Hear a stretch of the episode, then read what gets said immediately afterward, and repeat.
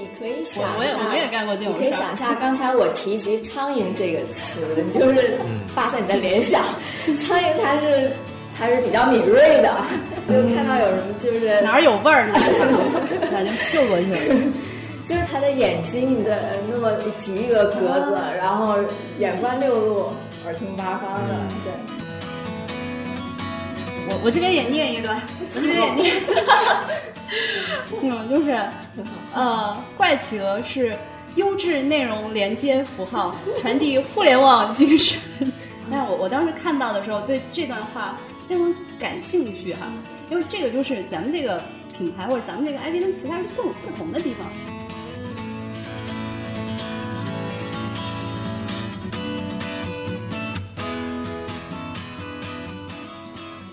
和有趣的人聊圈子的事儿，欢迎收听设计交流店。这集呢是我们表情机的第四集，大家可以通过网易音乐、爱群上面的播客搜索“设计药店”或者“设计蛋白粉”来订阅收听我们的节目。也欢迎通过我们的微信公众账号“设计药店”，电视电台的电，来查看我们每一期的一个节目的图文版。我们会把一些资料整理在我们每一集的公众号的文章里面。前面几期呢，我们采访的一些个人作者，像葱花君、智能少女和花栗鼠 Toby 等，更多的呢是以形象这样子一个点在切入聊 IP。本期呢，我们会从公司的角度、企业的角度，通过怪企鹅这个项目，一起来看一下企鹅这个经典 IP 的一些变化，以及我们对它的一些思考。由于中间可能会涉及到比较多的图文素材，呃，还是强烈建议大家可以先通过百度。搜索一下“怪奇鹅”这个关键词，“奇”是奇怪的“奇”，不是企鹅的“企”。嗯，可以大概了解一下这个鹅长什么样子，或者可以直接查看“怪奇鹅 Apango” 这个公众账号，呃，I P E N G O O，怪奇鹅 Apango，去查看这个鹅的所有的有趣的故事，便于大家对这个鹅有一个大概的了解。呃，非常高兴啊！我们这期也请到了怪奇鹅这个项目的主创们，他们也就是腾讯用户研究与体验设计部，就是大家所熟悉的 4DC 团队的呃皮卡和高月，嗯，欢迎。谢谢，大家好，嗯，我是皮卡，然后我在公司的 artist 名叫皮卡丘，比较好记。之前在腾讯做游戏。做了八年的游戏，然后后来机缘巧合来到了 CDC，就一直开始做品牌的工作。呃，我是高月，大家可以叫我 Vivi。我这边之前是做手 Q 的，一直在从事产品设计的这一块东西，所以也是希望能在这个品牌领域能有一些更深的研究学习吧，所以就来到了 CDC。对。好，然后我们再回到这个项目啊，因为刚才我一开始开头说了嘛，呃，我们其实是这一次我们会回归到公司这样子一个角度在看待，比如说像企鹅这样子一个经典的一个产品，呃，可能我们要先和我们的听众再简单普及一下，因为大家听众可能并不是很了解我们公司内部这个企鹅的一些。呃，历史的一些变化，他们可能接触到的是某几个断点的一个印象。然后以上图文资料呢，大家可以通过我们的公众号“设计要件”去查看。我会把所有的一些图文资料都放在我们的公众号本期的节目里面。说到这个形象，要说到它的一个开始，它其实一开始在一九九九年的时候，应该是一版瘦版的企鹅，然后中间大概是经过了一系列一个演变，到二零零六年的时候。嗯，基本上可以理解为是一个发布了大家印象中间最熟悉的那一版红围巾的胖胖的、圆圆的、有点立体感的那一版企鹅的一个形象。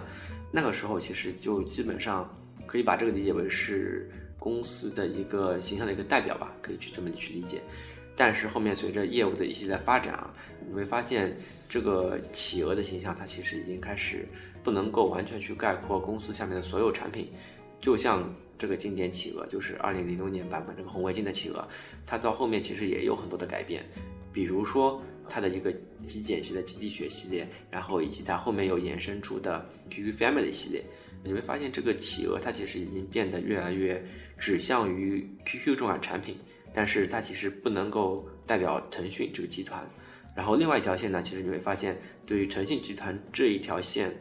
它还是迫切的需要有一个产品去把它概括出来。就好比我们说到的黑白企鹅这样的一种尝试，可以理解为是对于大的这样子一个集团形象的一个一种尝试吧。呃，也还有我们今天想要说的这个怪企鹅。呃，就咱们的那个企鹅形象，因为其实已经也十八岁了，就十八岁，它其实很经典。然后经典本身有经典的一些时间烙印。然后当时是咱们发现了，就是它可能需要一些升级或者说尝试，然后自主发起的这样一个项目呢，还是说是属于公司的一个部署哈？就是在这个时间点上，嗯，呃，CDC 它是服务于集团品牌的一个设计团队。我们在 CDC 里面其实一直都是在做这个以 QQ 企鹅形象为主体的周边品牌。来到这个 CDC，当时，呃，CDC 已经有在做 QQ 企鹅形象周边的品牌。最早的时候，这个品牌的名字叫 QQ Toy，当时是以公仔、糖胶公仔为主的。嗯，我们在做这个品牌做了也有一年多吧。然后当时这个品牌是跟我们。嗯，集团的行政一起来做这个品牌的，嗯，相当于是一个虚拟联合团队。嗯，然后做了一段时间之后呢，反正也有一个小的插曲嘛，就是因为我们这个品牌的 logo 注册一年之后，发现已经有一个小的公司它注册了这个 logo，但当时我们呃已经做了一年，所以对这个品牌和对我们做的这个事情，其实是有一些思考的。然后我们就趁着这个重新注册 logo 的这个事情，对这个嗯。品牌和我们做的这个事情进行了一个升级的思考，就是我们重新做了一个叫 QQ Fan 的品牌，我们就希望不要单纯做公仔为主，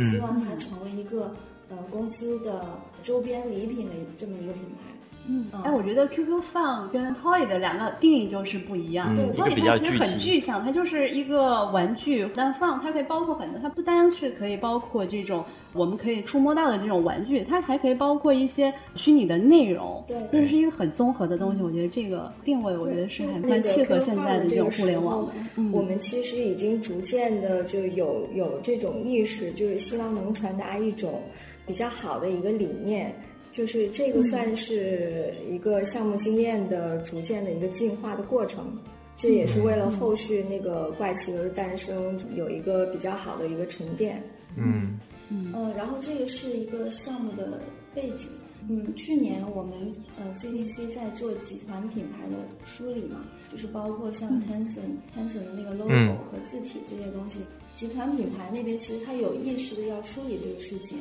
那可能就牵扯到了企鹅形象的这个应用规范的问题，因为在我们之前的呃业务发展的过程中，其实一直都没有说清楚这个企鹅形象它到底是属于业务形象还是集团形象。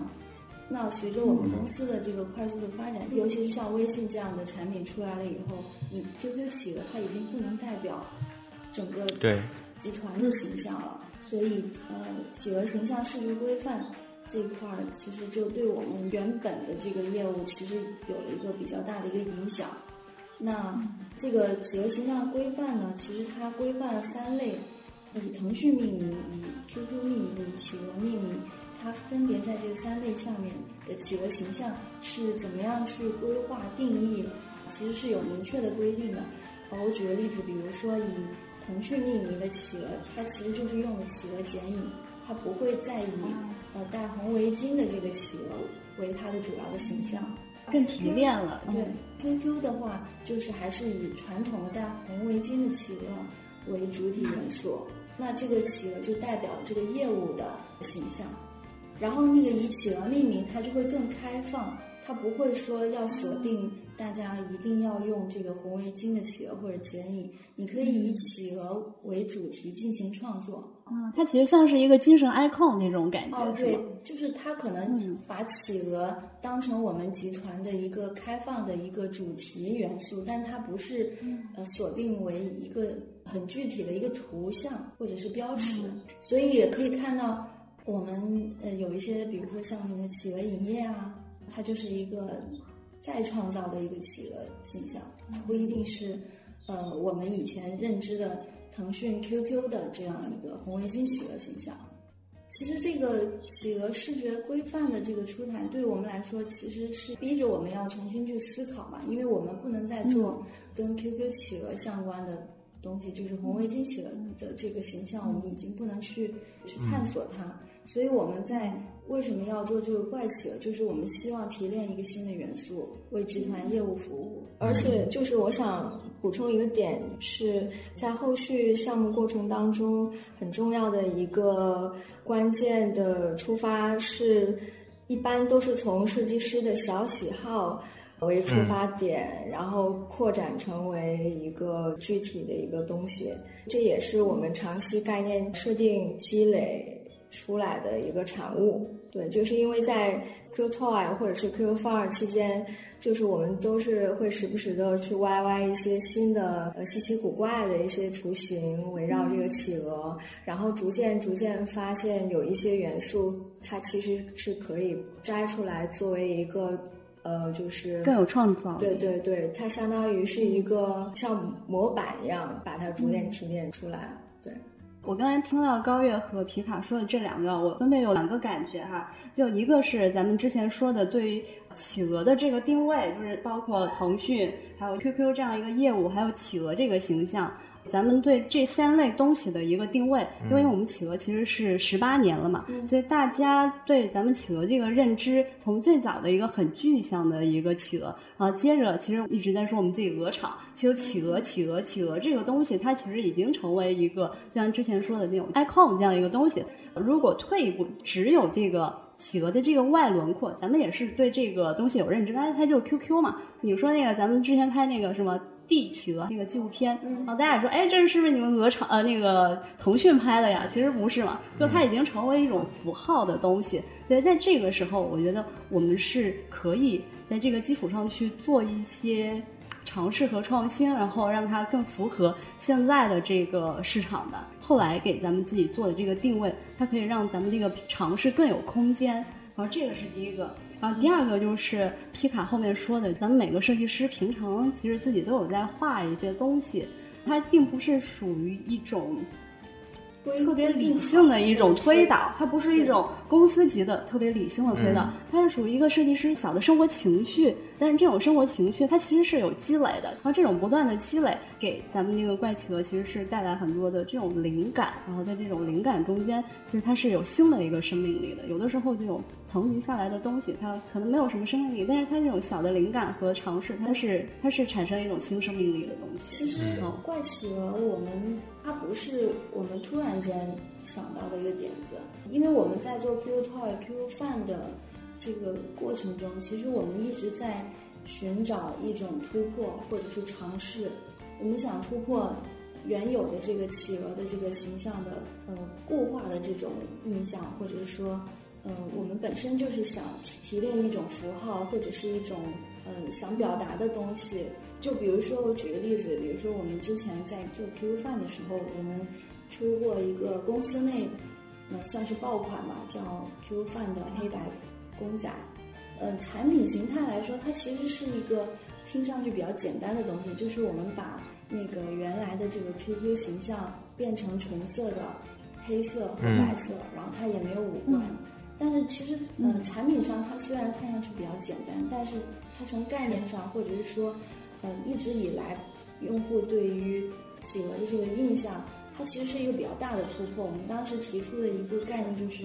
嗯，经典不是一成不变，而是不断变化中释放的品质和性格。对，还有还有，I'm not cute，是不是？对，I'm not cute。然后这个其实，呃，我们当时自己其实是想表达一种，我们是希望去探索这个企鹅形象它能有什么样的一个可能性。那发现我们公司内的同事还有一些用户，其实他非常认可，所以它成为了一个爆款。对，这个对于我们来说，其实是鼓励我们在这个上面进行挖掘，或者是创新或者探索。不只是公司同事认可，因为我们咱们电台不是也有那个给听众有的时候回答问题会送礼物嘛？就是咱们去爱马哥里面去选择的时候是吧？对，就是完全是这个周边在我们心里是胜出其他周边的。一个是作为设计师送出的礼物，我觉得它是呃符合这个标准的。然后第二个，大家对这个东西是有认知的，在这个认知以上，它又有这种设计感的一个升级。然后第三个，我觉得这个定价也非常的，我我觉得至少是对对对，超性价比是高的。嗯，那个 QQ 饭我们当时自封是腾讯第一官方礼品品牌，因为其实这个嗯，一个是有自我鼓励的成分啊，然后也也想树立这样的一个目标。再一个，确实过去腾讯在周边礼品这块儿没有一个专业团队去做它，所以当时的礼品其实基本上都是毛绒公仔，是，而且是比较 Q 的这些。然后我们也看上了，就是这样的一个机会吧，就是我们也希望在设计层面。为我们集团提供一个，一个是礼品，再一个就是希望能补充集团形象资产。嗯。嗯。哦对，而且就是这个黑白企鹅，它其实可以看作是我们第一个挑战的一个项目，就是为后面就是有更大的挑战，比如说怪企鹅的诞生，就有一个良好的铺垫，为我们增加了很多的信心。就是与经典对话的这样的一个做产品的一个心态，嗯，对。咱们在经历了黑白企鹅的这个挑战之后，哈，因为我们是提亮它的那个轮廓嘛，嗯然后到咱们现在这个怪企鹅，其实它跟原来那个经典的形象差异就更大了，就是它基本上就是一个圆脑袋嘛，嗯，我觉得这个算是一种，算不算是一种半实验性的一个尝试嘛？因为它跟它差异很大，然后我们有想过，就这个形象诞生了之后。就团队未来想怎么玩儿？嗯，对，因为我们之前本来就已经有这种倾向了，然后包括像 QQ 饭的这个黑白公仔，它成为爆款以后，它其实是增强了我们的信心，或者是嗯，给了我们一个就是目标，就是我们其实就是在做探索，因为因为我们是做一个集团品牌，但是集团品牌就是按照我们公司的这个。风格，他不可能说小马哥他要怎么样，嗯，其实是 其实它是一个空白，所以我们可以去想象它。那我们在做的过程中，我们一直在做的事情，其实就从具象到印象。那其实黑白公仔它是一种方向，那从另外一个方向来考虑的话，那当它的剪影身形被我们玩过之后，可能我们就自然就联想到。他的脸或者是颜色，他身上的一些呃核心元素。刚才你说这个形象，它是一个圆球形的企鹅。其实我们自己不太把它当成一个形象，我们更倾向把它当成一个符号。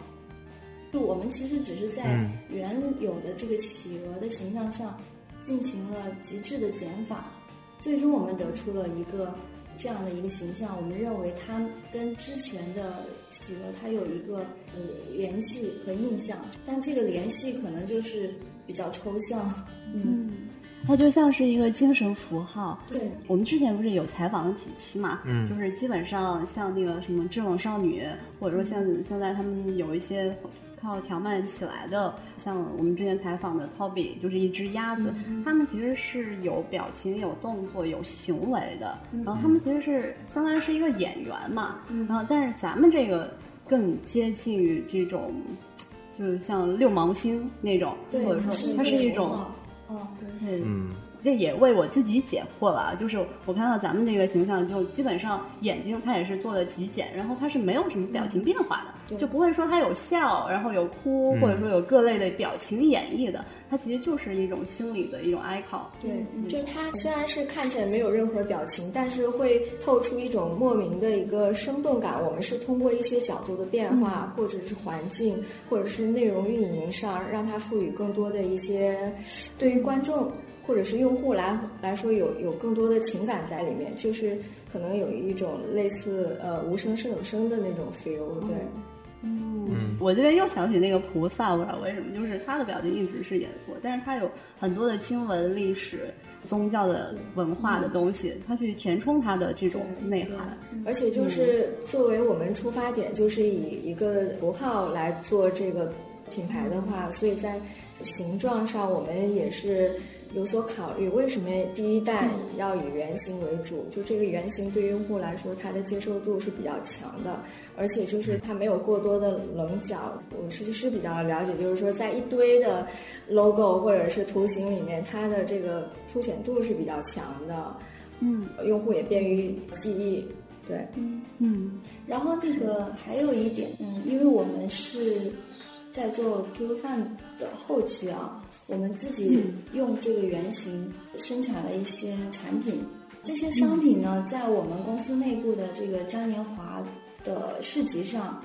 其实也是受到了用户的认可，就卖的非常好。我我当时去那个，就咱们的爱马哥，我还跟高丽说，我说，哎呀。我说这个原型好，就你弄周边太方便了，就是一个是周边它那个工艺上它好好做的，第二个这个形象就是一个圆的，它又是它本身的这个形象，做周边拓展上确实有这样的一个。这个就是也跟我跟皮卡之前的这个工作经经历有一个很大的差别，就是我们之前都是负责一些线上的产品。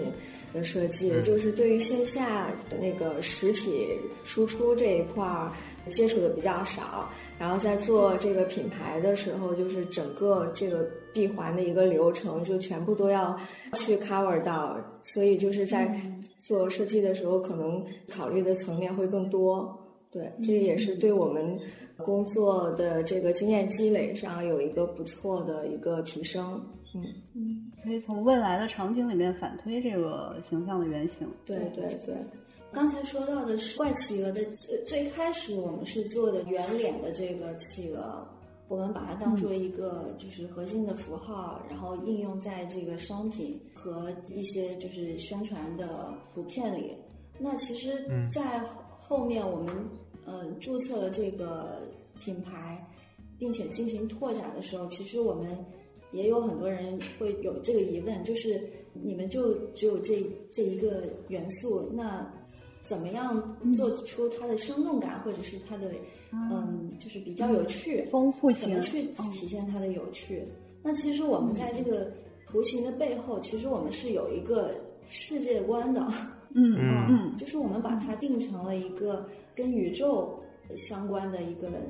就是角色，然后它可能。呃，是来自鹅星球的一个生物。嗯，对。那其实这个这个世界观，它是一个呃我们的内容的一个基础。就是在设定它是谁之后，其实我们在拓展的时候，我们在怎么去讲故事，就会相对简单。就比如说，它是不是可以延展出其他的形态？所以在这个最开始的时候，我们已经把这些东西都想得非常清楚了。它的拓展性。我们在脑报的时候也已经把它歪歪到了极致，但因为这里是语音嘛，所以我没有办法就是展示一些图片的东西。嗯，哎，可以说一个关键词，然后这样咱们听众也可以搜索。呃，可以先搜他们的公众号，可以搜一下鹅豆人吧。嗯，鹅豆人，他从一个圆球长了两个腿。搜一下。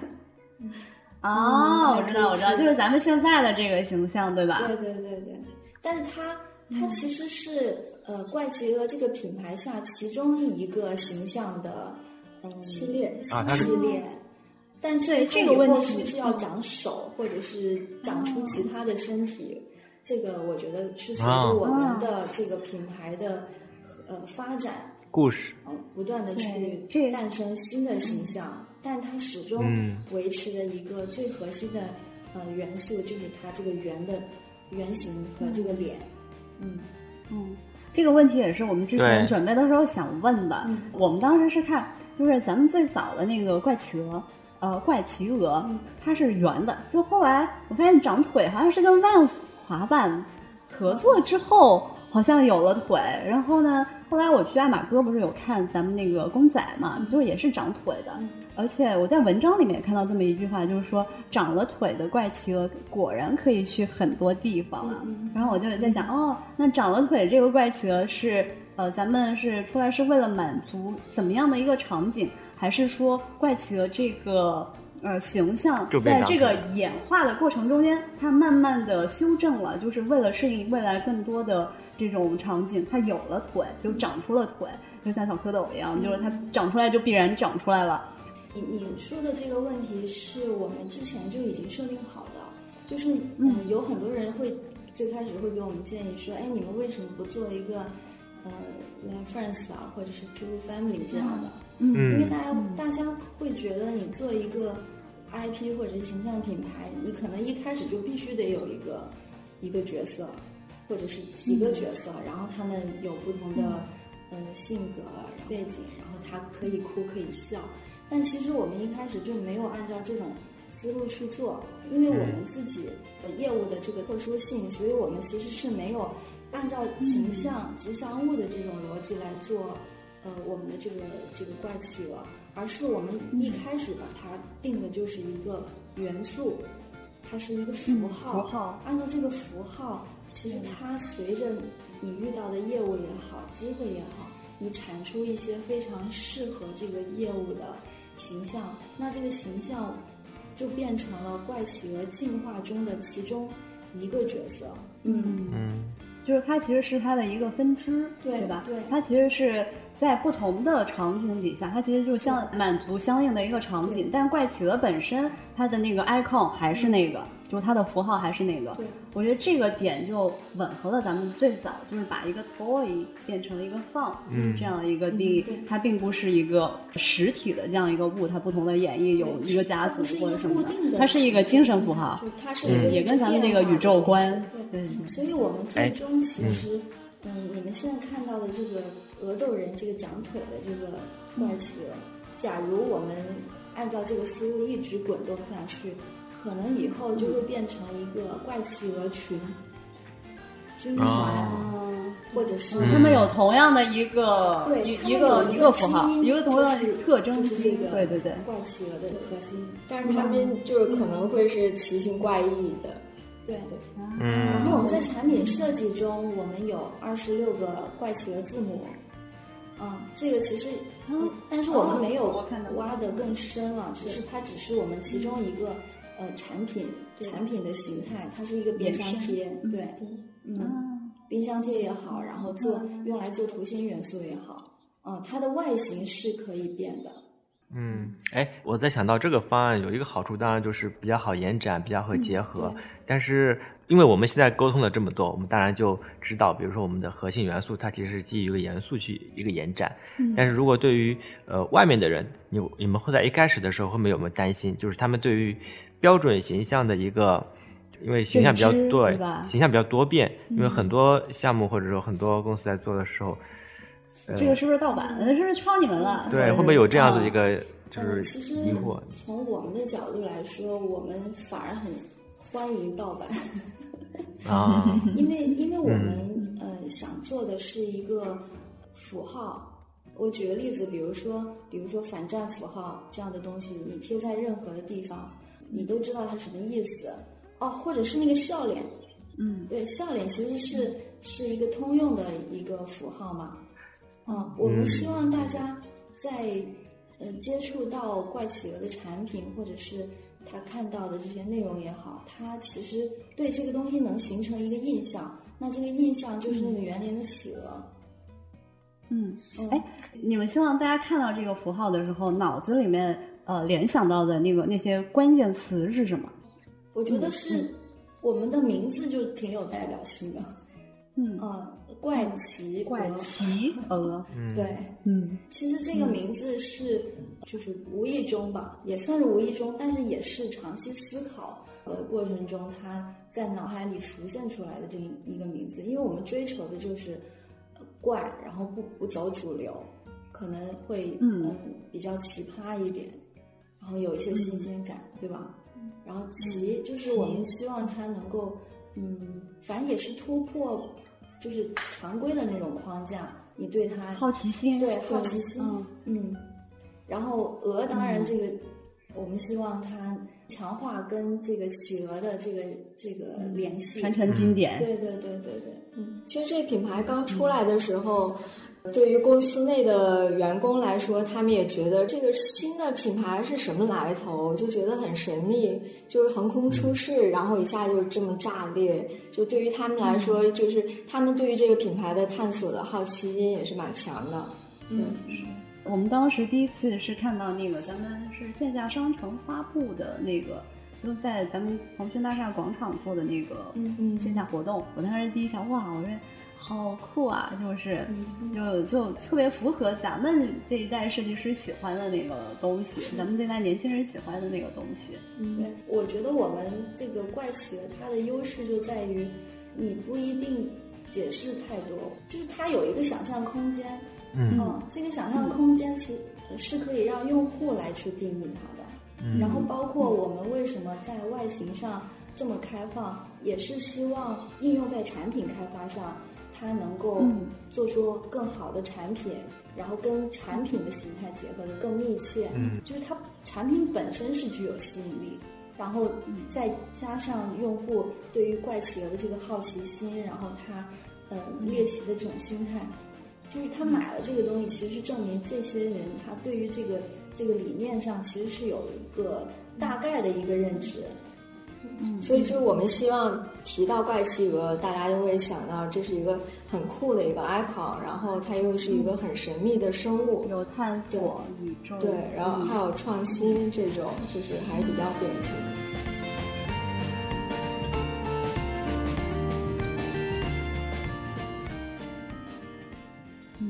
们刚才说到那个产品开发哈这一块。如果是从市场角度去反推一个原创形象，我们之前有一些作者也聊过，他说，一个 IP 成长起来，它的土壤是不一样的。就有一些 IP，它是比如说它是先有条漫，然后大家喜欢这个角色形象，喜欢他的故事，然后有一些它就纯纯粹就就表情，表情很贱很萌。有些作者，我们之前有一期作者就说：“哎，我觉得他觉得不一定要讲故事，他其实有很多的这种表现形式，他也能构成这样一个 IP 啊。”那咱们觉得哈，就是在这个互联网现在这个环境底下，对于一个 IP 来说，或者对于怪企鹅来说，最重要的内容土壤是什么？或者说，除了这个最重要的之外，它还需要有哪些去适应这种基本市场的这样的一个场景？然后，它有了这些。特征之后，它在这个市场里面有，就未来会有比较好的这种市场潜力。这个问题好长，嗯，好长，确实好长。嗯，我我觉得首先我想说一下它的独特性，就是首先我们是用腾讯的这个 QQ 企鹅的这个形象进行提炼，实际上过去的这个十九年其实。就是中国的这些用户对于这个企鹅，它是非常熟悉的，嗯，所以我们在这个基础上去提炼，代表了我们其实不是零，嗯，啊，我们不是从零开始，嗯，我们其实是有一个，嗯，相对来说是比较高的一个起点，然后 长在一棵大树上，对对对，然后再一个就是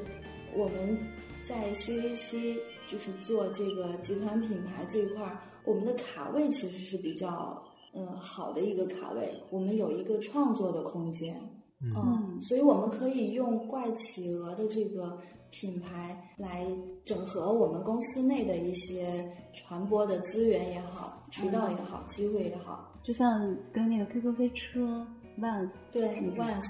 然后还有腾讯视频。嗯，然后嗯，最近的最新的那个是企鹅极光盒子的形象，啊嗯，这些是，嗯，刚才讲了一个，就是我们的这个形象它的独特性，它不是一个从零的一个创作，嗯，然后第二个就是我们在公司内的一个卡位，然后这个怪企鹅品牌它所在的这个定位是有利于整合公司内的各种资源，然后为它的形象。进行曝光，那第三点应该就是这个形象它本身的设定上，它其实特别容易去拓展成不同的产品形态，并且它不不会说像其他的那种做就是卡通形象的这种 IP 来说，它可能只是在上面印啊，就是最简单的方式。但我们的这个形态是可以跟随这个产品去变化。假设用户在买一个东西的时候，他除了这个东西好看、呃好用，然后性价比高，或者是其他的一些情况下，对于这个产品本身是不是有吸引力？我觉得对于用户来说，他一般是按照这种思路去判断，而不是说，当然也有一些小部分的用户，他是因为哎这个上面有我喜欢的形象，所以我会买它。所以我们的逻辑是，这个产品本身，我觉得，哎，它不丑，然后它好用，然后我去买它，买回来以后发现，哎，确实还可以，那我可以了解它的背后是什么，然后了解了背后这个品牌之后，我会更喜欢它，然后从而去关注它。我们希望通过这种，呃，逻辑关系去。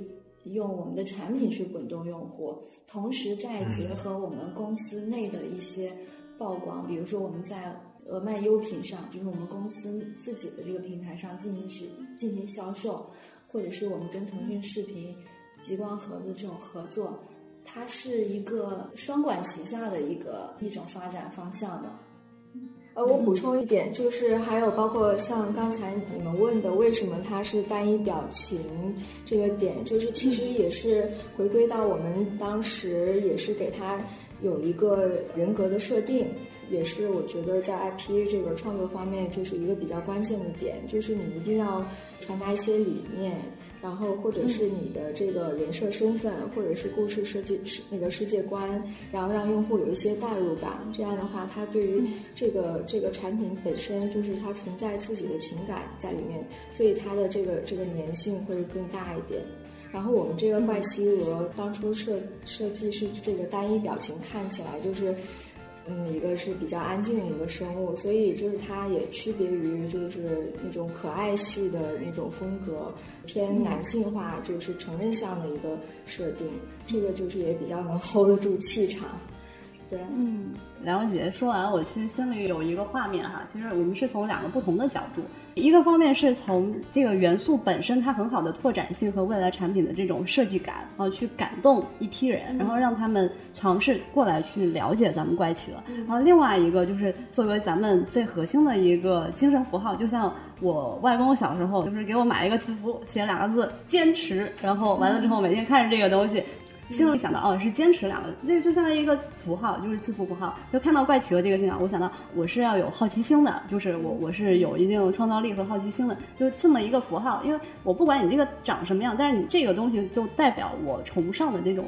精神，代表你。嗯，对，所以这个东西不论做什么，有这个东西在，它是在我心里面的一种。安慰或者共勉，就是就站在一块儿的这种这种东西，后面其实就是对精神上的认同。对对对，一种就是从两个力量去反推，去往呃让他往前走的。对对，嗯，是的。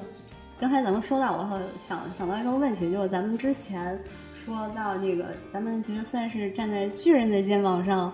有咱们能够有很多的资源，嗯啊那。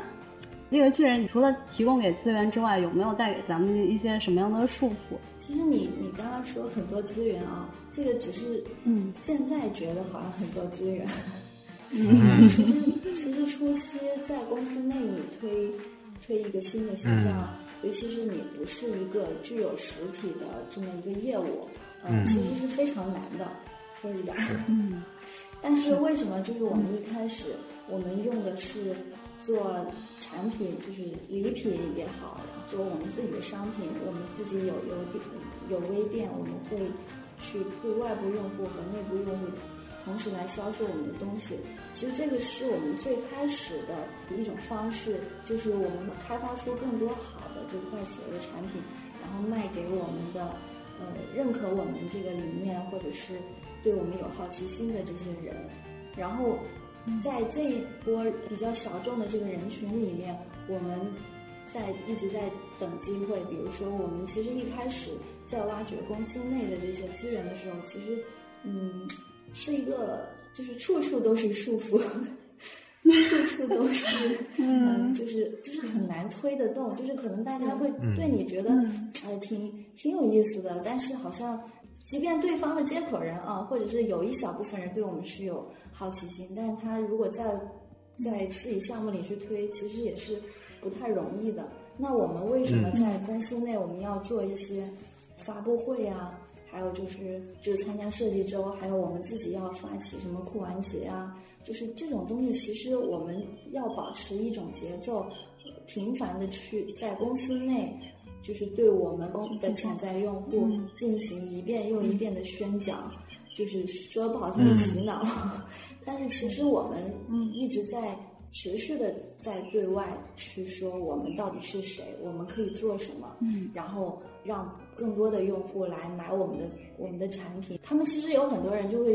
问，哎，我的朋友要买，然后在哪里买？其实在这个过程中，其实我们在不断的积累我们的口碑、我们的用户，还有就是我们在公司内的一个影响力，慢慢滚动到后面之后，它才会有就更高级别的这个合作。比如说，呃，像企鹅极光盒子这种，这种我们认为是它其实是一个战略级的一个产品，因为它是公司内的一个呃客厅产品的旗下的一个智能硬件。这个什么东西可以代表腾讯在一个硬件上体现？其实你如果我们一开始就跟他说，哎，怪企鹅，呃，这个黑脸可以代表，那我相信可能。腾讯视频的人也会觉得，哎，这个你能不能能？你怎么会能代表呢？就他们肯定会有疑问。那其实有很多东西，它是像滚雪球一样，我们从一个设计的角度，从我们有限的资源和能力上，我们不断去做出一些小的积累，然后滚动到后面，它很多东西它就会叠加，相互叠加，然后甚至相互给你去介绍，呃，机会，就这样滚动起来，嗯。我我这里想念一下我们的一个官方的 好 一段话，呃，怪企鹅 iPango 是一个充满趣味、脑洞、创新和挑战的新项目。我们希望能像魔术师一样，用目前的基本元素去为大家创造出充满想象力的内容和产品。能唤醒每个用户自动发出好感电波，是一件很棒的事。延展出不同的风格和气质的多形象，更好的匹配腾讯集团旗下各种业务和特定的应用场景，成为腾讯具有代表性之一的新 icon。虽然长路漫漫，但值得期待。嗯嗯，我我我这边也念一段，我这边也念，呃，也是关于咱咱们怪企鹅的，嗯，就是呃，怪企鹅是。优质内容连接符号，传递互联网精神。其实这两个有一点点，有一点点相通啊。但是我我当时看到的时候，对这段话非常感兴趣哈，因为这个就是咱们这个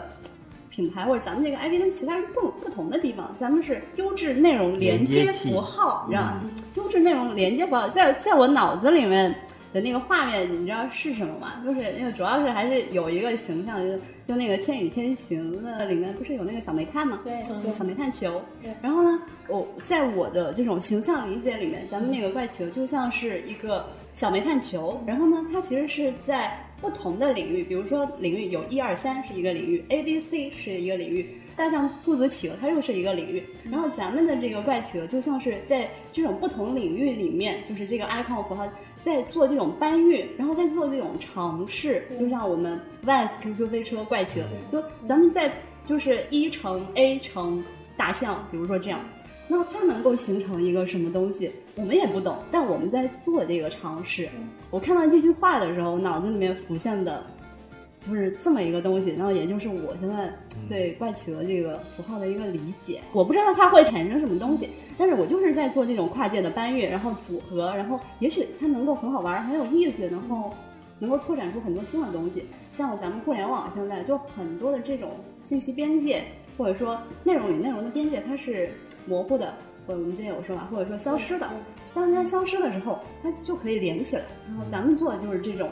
优质内容连接符号，你也可以看作是一个渗透强化的一个过程。对，通过这个怪企鹅串联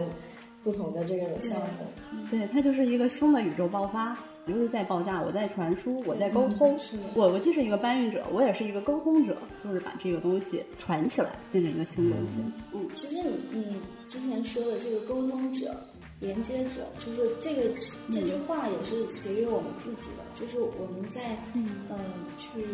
跑一些业务，拉一些业务的时候，其实我们在不同的这个业务的需求的情况下，我们其实也是这样告诉自己的，就是嗯，我们希望我们做的东西或者是合作，它很怪企鹅。就是很符合我们的调性，而不是说我们是一个很强势的东西，我们要啊趴在上面贴一个什么东西，然后这样。我们不是一个权威。对，从从经典角度来讲，我们不是一个权威。嗯，这么一个角度，我我是我只是代表，我是搞事情的人。对，我代表腾讯，然后代表自己，然后我想让呃跟我相关或者是理念相。契合的这些人，他能能够在这个呃合作中，大家都觉得开心，然后同时就是嗯互相增益，对，嗯，是这样的一个意意思，嗯嗯嗯，我们互相期待这个火花能碰撞出什么东西来，对对对。然后，嗯，优质这个其实也也有鼓励、自我鼓励的意思。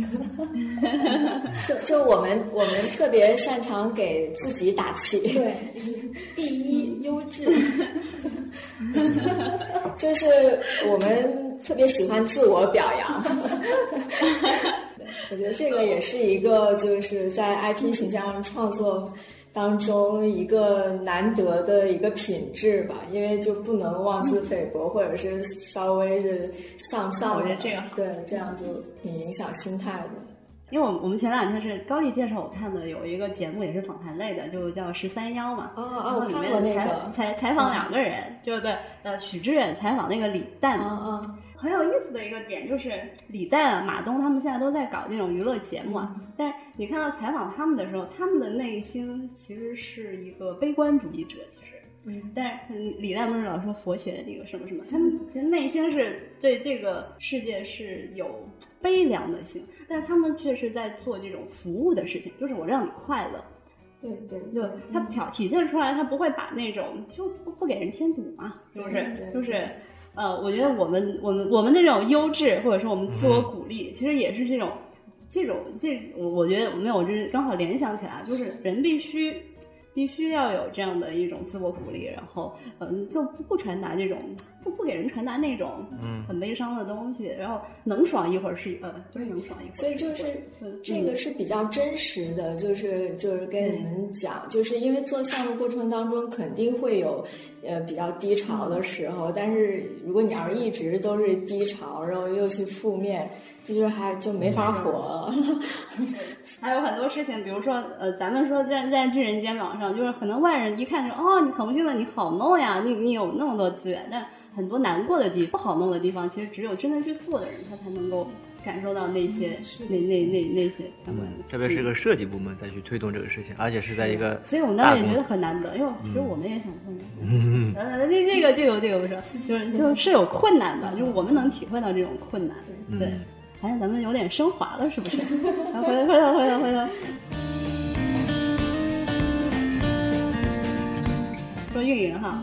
没有那个，因为因为我们是腾讯员工嘛，所以我们是有更多的机会是能够看到就是怪企鹅的这种品牌合作的活动，最新动态。对对对，像那个咱们之前腾讯广场的那个 iPad Museum，然后还有那个就是春节的时候，前两天不是也有嘛？就灶王爷去年出，对对对，去年出来，然后就就是。对，今年也会有，就每年灶王爷也会出现一下。还有那个咱们刚才说的，跟咱们最相关的，因为我们是互娱嘛，就是 QQ 飞车、Vans 还有怪企鹅这个合作啊，很想了解一下，就咱们幕后的这一些事情啊，一个是怎么谈成这个合作啊，或者中间有没有进展不下去的时候啊，还有团队之间是怎么协作的啊，这种这种合作幕后的一些故事。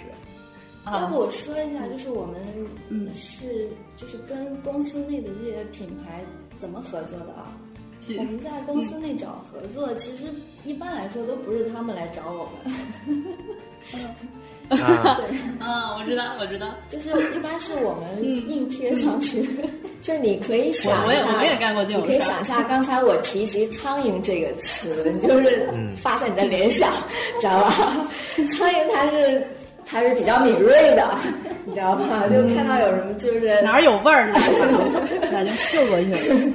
就是他的他的眼睛，你知道的，那么几亿个格子，然后眼观六路，耳听八方的，嗯对，就是我们我们可以敏锐的看到哪些项目比较合适怪奇的气质，或者是利于我们的发展，然后再加上对于他们项目本身而言，如果有了怪奇额，会更加增添一些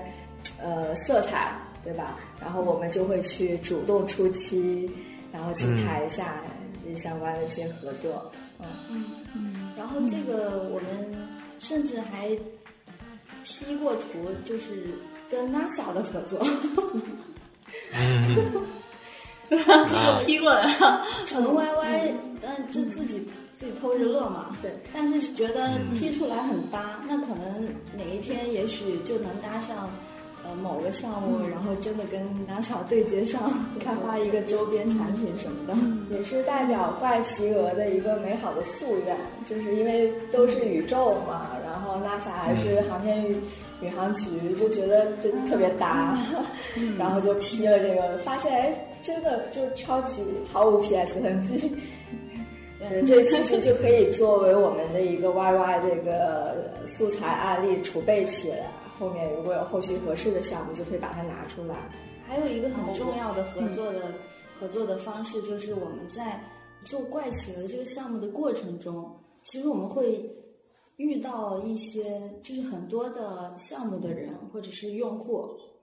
然后你在跟他的这个呃合作或者是沟通的过程中，你给他洗一遍脑，然后他就会主动的给你 推荐。对，而且而且而且我们时不时还会问他是哪里人，对，然后通过攀就攀老乡，靠近，就是 剪头发，因为先要因为说段话是吧？因为我是东北人，然后皮卡是祖籍陕西，然后就是你想，一个是。就是中原，对，一个是东北，然后就是，而且东北人感觉还周围挺多的，就自带小宇宙吸引力的那种感觉。然后有的时候就是，比如说跟项目的对接人，然后就想先大概的了解一下，然后就发现，哎，你也是东北的，我也是东北的，那 作为老乡，他必须给你介绍业务。对，就就就是感情就突然一下子拉近了，然后就会能带来更多的一些机会，这是我们的秘籍。对对对，嗯，我我感觉有这么个感觉，就是咱们出的产品，就咱们讲好奇心宇宙，能不能说带着一种理想主义的一个追求，但是咱们做事的人呢，却有一种苍蝇的精神，你知道吗？就是忘记自己耳观八方，就是为了这个事儿，我可以做很多，我可以自贬身价，我做很多事情，就是。就是做事儿是要有苍蝇精神的，然后做的东西，但是却包含着这种理想和追求的。我我就看到这种反差，就就比较前和幕后是不一样。因为其实我感觉更多的是，比如说你们这个团队在直接的负责这个产品的一个推动，而不像比如说以前就是这种设计团队，他们可能只是做设计，他们不会从站在这种主动性的角度上在考虑这些推广运营的一些问题。这个时候，就是你们的一些积极性或者所有的可能都被调动起来了。嗯，哎，我觉得苍蝇这个符号也挺好，我现在也是对它有 感觉。我这 flyer 吧，你还正念吗？呃，我们继续说回来，说回来啊，呃，说那个，就咱们咱们现在不是跟很多的品牌合作嘛？我们看到有那个灶王爷啊什么的，然后呢，就是很多的合作过程中间，就咱们其实有一个符号嘛，就咱们在这一块儿品牌合作过程中间，对于怪企鹅这个在这方面有没有什么规范和底线是什么？就是我们跟不同的人的合作，那毕竟是要有一个品牌之间或视觉之间的融合。那这个咱们这块有没有一些规范和底线去指导？其实，嗯，通常是我们去提案，呃，很多项目它制作权在我们是吧？我们可以把控。怎么说呢？我们公司内就是发起项目的人一般不是设计师，嗯对吧？他他找到我们是会提出一种合作的可能，所以我们一般是自己去提案。那自己提案的话，其实可能你说的规范和标准这种东西，因为我们也是每一个提案都是在尝试。嗯，其实，在一边一边在尝试合作的过程中间，一边再去完成自己的这种规范和对这个东西的理解。对对对。对，其实那个品牌规范建立也是分阶段的，就是在前期快速输出最基本的一个原型额脸基础的色值啊这些要求，然后然后利于比较呃快速的指引一些简单合作的项目，然后后面随着这个产品研发的需要，还有一些就是其他比较复杂的一些项目，然后就会再补充更多的，就它是一个同步进行的一个状态。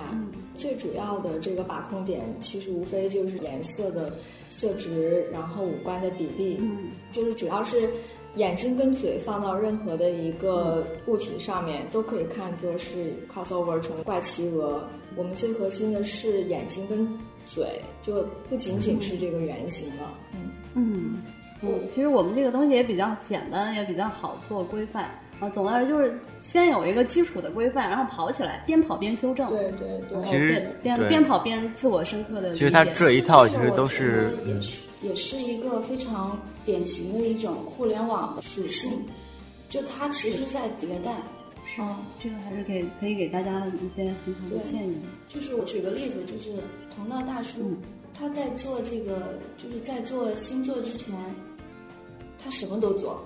他那公众号啊。对，就是其实，嗯，你他可能一开始也不会说，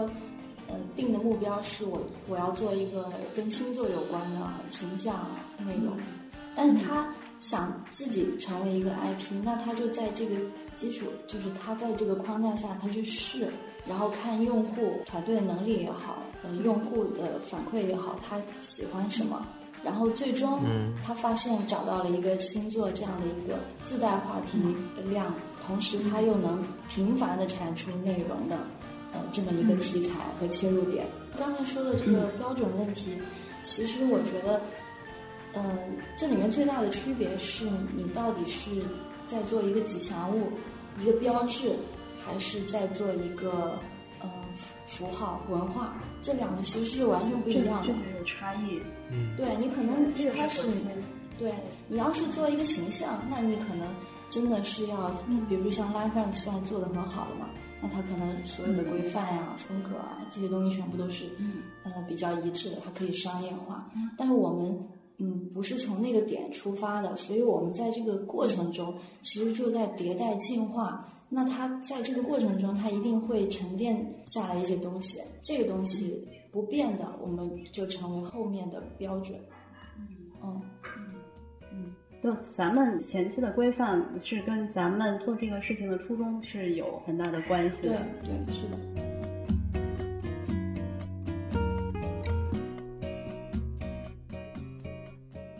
说到说到咱们这个怪企鹅，因为我我看到咱们那个公众号上面也有一个怪企鹅脑洞研究所啊。嗯，我们除了跟外面的这种品牌合作之外，因为因为这个东西都是一个内容嘛，我们要不断去，不论说是咱们咱们是一个符号也好，或者是呃一个吉祥物也好，其实我们在我们这个时代都要通过不断的内容去跟用户去做接触、去做沟通的。就咱们除了说去做这种品牌合作之外，我看到有一个怪企鹅脑洞研究所的这么一个东西，然后它都在产生一些什么内容？这个是不是我们这种平常更新的这种基础的内容来源？这个怪企鹅脑洞研究所主要是一个与粉丝对话的一个平台，对，然后里面除了那个基础的品牌阐述说明之外。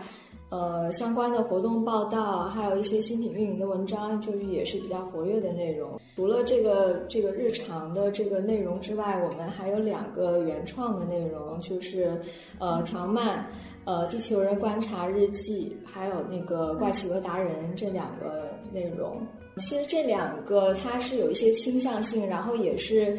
一定程度上去传达冠企鹅这个气质的一个内容。嗯，就比如说《地球人观察日记》，其实它主要的这个目的就是体现怪企鹅它的这个脑洞的想法，然后围绕这个宇宙、外星人在地球去做一些研究探索方面的内容。这个内容里面，而且就包括一些热点事件。进行一些吐槽或者是表态，就传递怪企鹅的一个思想和态度。我觉得这个是比较重要的，而且甚至有些内容它是比较尖锐，或者是我们 自我表扬，就是比较有勇气的。比如针对就是雾霾这种环境污染问题一直迟迟没有解决的一些吐槽，然后还有包括对于就那个彩虹节。呃，就是对于用户来说是一个比较真实、有情感的一个呃怪企鹅的一个设定。就是最重要的，就还是比较成人化，类似像大人的世界，用户也会觉得这个怪企鹅是自己的想法，不是呃从众的那种感觉。对。然后，然后达人呢，怪企鹅达人就是我们会找一些呃有一些小爱好，或者是嗯。比较好玩、有趣的人，这个其实是主要体现怪奇鹅。它之前有一个就是 slogan，我们自己的 slogan 是 “Be the type of a penguin you want to be”，就是想做自己。我们希望传达一种心态，就是就是所谓的达人，不是说你一定要是一个最最好、最牛逼的一个一个人，其实是一个特别善于去。做自己，或者是特别享受享受自己所爱的东西，然后忠于自己内心感。嗯，目前我们第三期也找了一个一个专门喜欢坐小火车旅行的一个朋友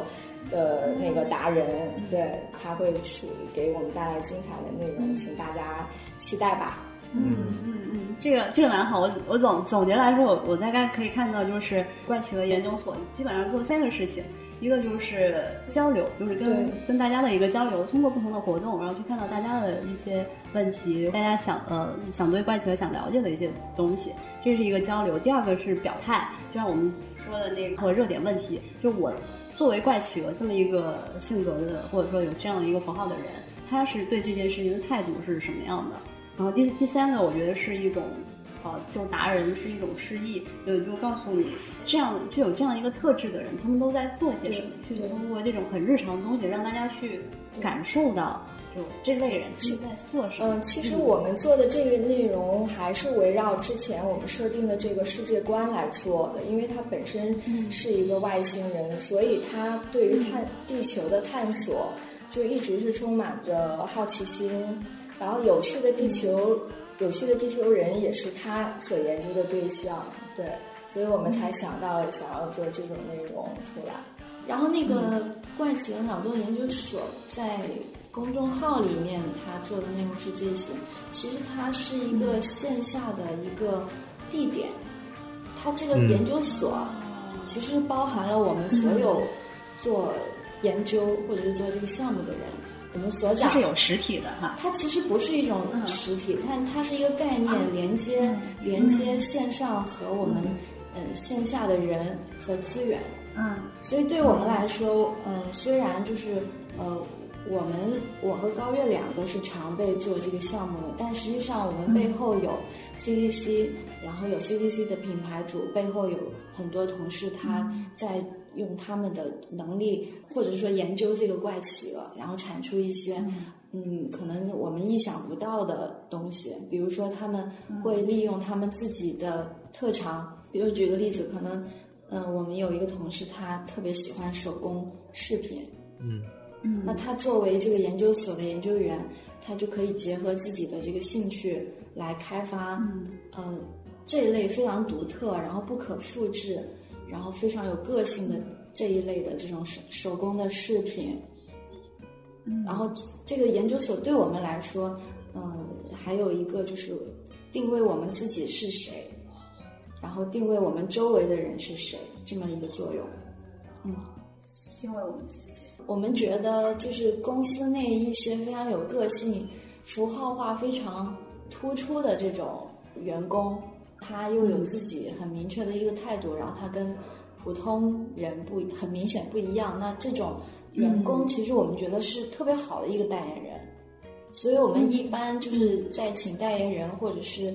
呃体验产品的时候，需要他们来给参考意见的时候，我们会优先找这类型的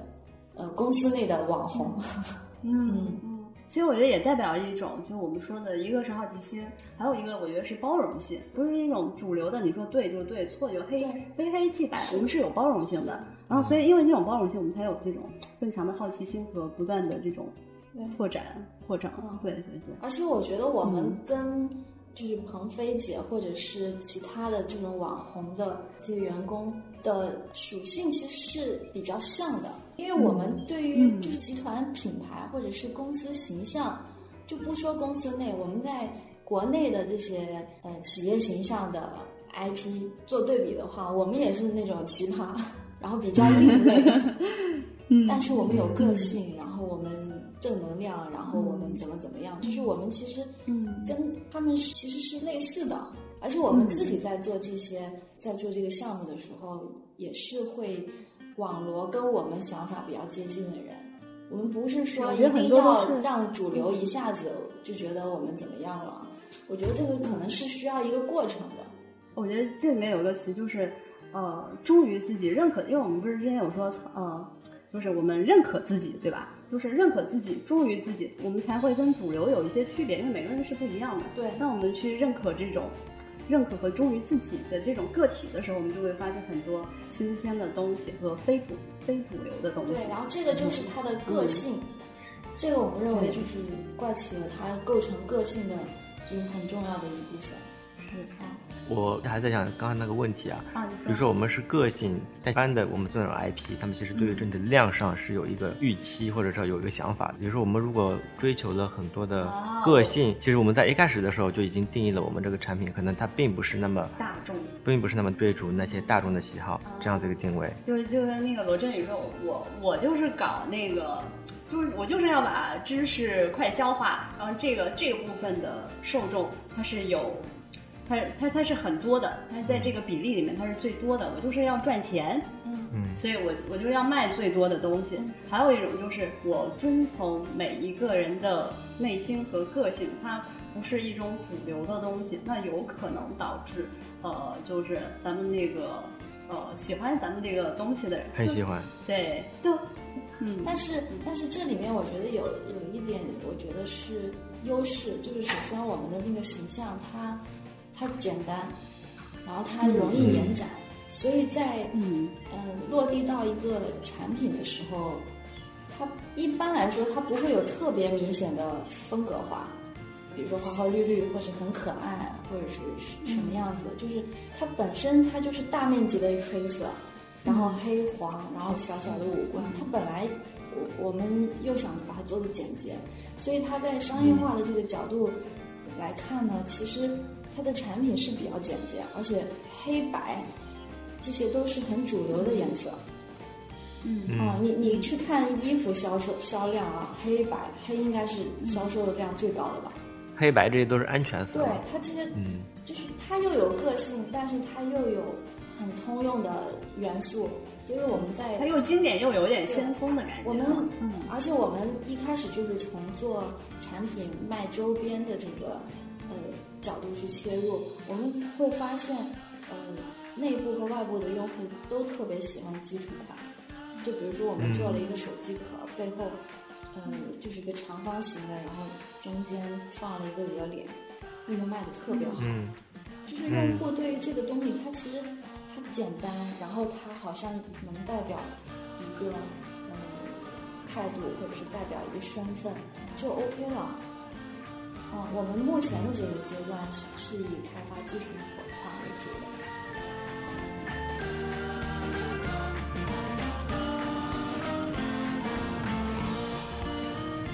然后，对于设计师来说，去推动一个项目，其实是有它的困难和他自身的一些呃视野上的局限性的。然后在这块上，就咱们对设计师有没有什么建议？设计师也能够有自己的独立的品牌，或者去可以去推推动起来一些某一些呃有一定特点的项目。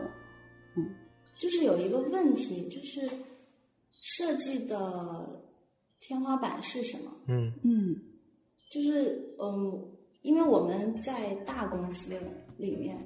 就是你可能你做体验设计或者做呃界面设计，或者是做什么设计，你你可能都停留在一个嗯、字面意思上的执行层面。嗯。对，如果你自己想要运作一个品牌，可能首先要在自己内心突破这一个框架，嗯。然后你首先要去了解，抬头看一看别人在做什么，嗯。然后嗯，我觉得这这点其实挺重要的，因为嗯，在做这个项目的过程中，其实很多时候设计只是一个呃串联。嗯那我们去跑业务的时候，我们也不会说一开始就跟人家聊这个设计需求是什么样子的。对，我们做的是事儿，其实就是先是做事儿，对嗯对，嗯然后你在脑子里的这个设计和概念，其实是嗯，我觉得是另外一个层面层面意思的设计。嗯，它就是像像把这个事儿落地了，然后对，我觉得这个、这个东西其实它是需要呃积累或者是不断的去思考的。嗯因为我我我们在做呃怪企鹅的时候，其实我们在当时想想这个品牌怎么做的时候，当时有一段时间呃去看了一些书，比如说熊本、熊美熊，嗯然后研究了一下 Line France，还有呃，包括像同道大叔、Papi 奖啊这些，我们都有看，因为觉得其实是有有一些通用性的参考的。就比如说你呃，什么是 IP 嘛，对吧？嗯现在的 IP 已经不是一个卡通形象了，最起码。嗯那你只要是一个有巨大粉丝量的，都可以是 IP。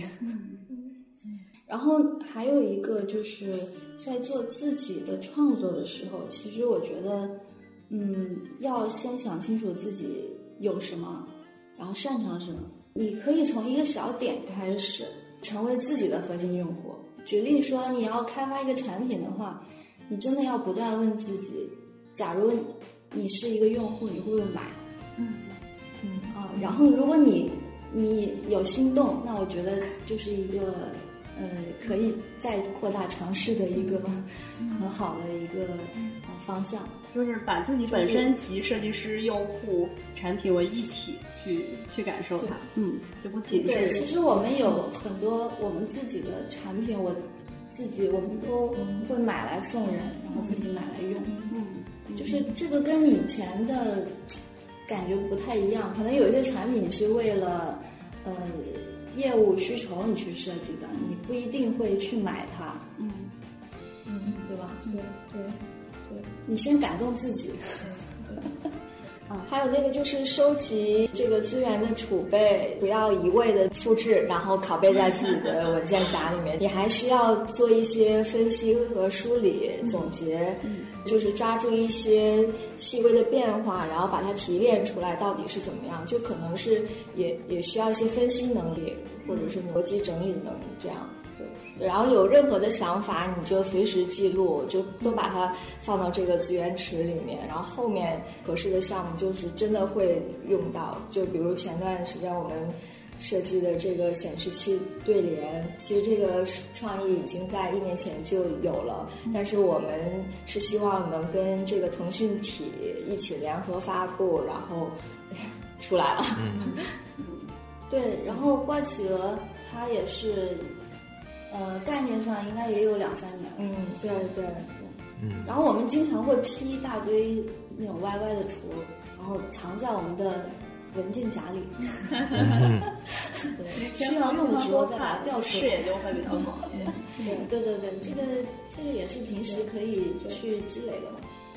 这期节目就是非常感谢那个皮卡和高月啊，因为我们大家现在是趁那个午休的时间插空到会议室来远程录制的，呃，然后今天其实我也学到很多啊，以后也希望有更多的机会向二位姐姐学习啊，然后我们也希望说，呃，怪企鹅能够越办越好，然后在未来能够释放更多的宇宙能量，嗯，好，那谢谢谢谢，嗯，好，欢迎关注公众号。啊，对对对，欢迎关注公众号“怪奇。iPango”。对对，好，好的，好好，那我们的节目这样，嗯，好，拜拜。拜拜拜拜。呃，做完这期节目之后啊，有两个答案其实还挺出乎我一开始的意料的。第一点呢，是以前我在做 IP 项目的时候，我从来就没有想过，原来 IP 形象它可以是一种精神、感觉、印象这样子形式去做它的一个规范以及印象的传达。以前我们可能会在形象上面抠的比较细以及标准化、具体的这样子形式去做，但是我们可能会。没有想到这一点，可以以一种印象的感觉去传达。呃，第二点呢，我感觉应该也是改变了我以前的一个偏见，因为我以前会潜意识的会认为这可能是大公司的一些做法，呃，但是这种 IP 的做法它未必能够经过大众或者市场的一个验证。呃，但也就是在前几天，我通过怪企鹅这个 IP，在极光盒子 ES 这个对外首发的这样子一个契机啊，我第一次看到了。外部用户同样也是非常喜欢这个形象，他们在京东上面去发售嘛，然后就在短短的几天里面，呃，京东上面的几千条的一个晒单与评论中间，你会发现每一个晒图的一个用户，他们其实都会把这个怪企鹅这个形象拿出来去做一个摆拍啊。从这一点上来说，我就可以大概的理解到，其实用户应该也是。认可和喜欢这个 IP 形象的，呃，这时候我就会回过头来思考啊，像我们这个前几天访问的一些设计师，呃，他们其实是直接在市场的环境下面从零开始做 IP，然后，然后和今天的在公司里面做企业的这些 IP，它其实是两种不同的环境，然后我们的设计方案以及后续的产品的计划。都需要结合到自己环境的优劣势去做优化，这其实远不是一个你形象长什么样子的一个问题，更多的是所有资源的一个整合，然后选择什么样的方向的一个问题。啊，从我们怪企鹅的那个 slogan 叫“优质内容连接符号”哈，嗯，我觉得这从中我们可以可以感受到，如果设计师去做设计的话，嗯，其实我们的立足点应该是在哪儿？就是我们可能不仅是在生产一个图，而是去生产一种内容，或者去做内容和内容之间的一种连接。就如果说我们能把这个我们所生产的东西理解成是一种内容的话。呃，我们可能这个就可以更好的去引导我们设计落地这样的一些设计方向。嗯，这个是我对，呃，我我从今天今天咱们聊天中间，呃，对设计的理解更加深入一步啊的地方。嗯嗯嗯，然后